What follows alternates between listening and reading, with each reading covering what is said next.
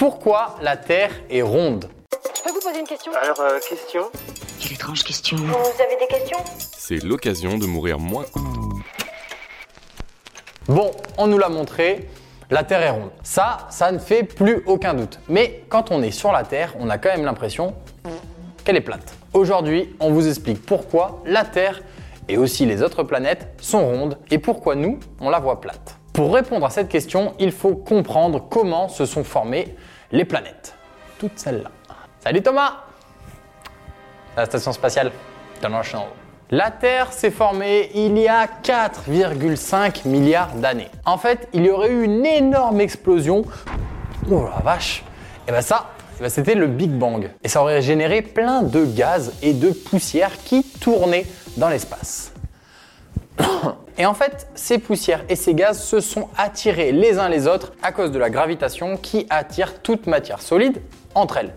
Hop là. Donc les poussières se sont rassemblées les unes après les autres, elles ont tourné sur elles-mêmes, ce qui a tassé les poussières entre elles, et petit à petit, une petite boule de poussière qui a grossi, qui a grossi, qui a grossi, et c'est devenu la Terre.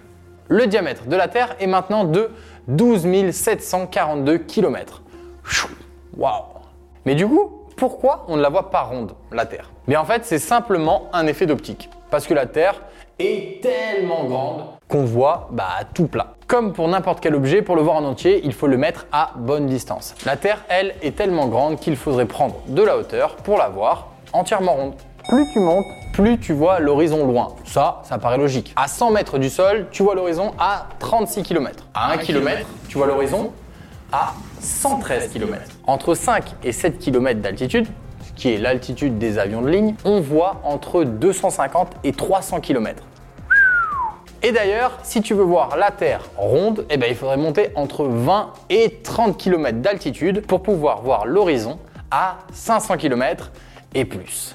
Et d'ailleurs, en 2012, Félix Baumgartner, c'est lui, est monté à presque 39 km d'altitude lors de son saut vers la Terre. Sur les images de son saut, on voit bien l'arrondi de la Terre, tout simplement. Et voilà, maintenant, vous savez tout.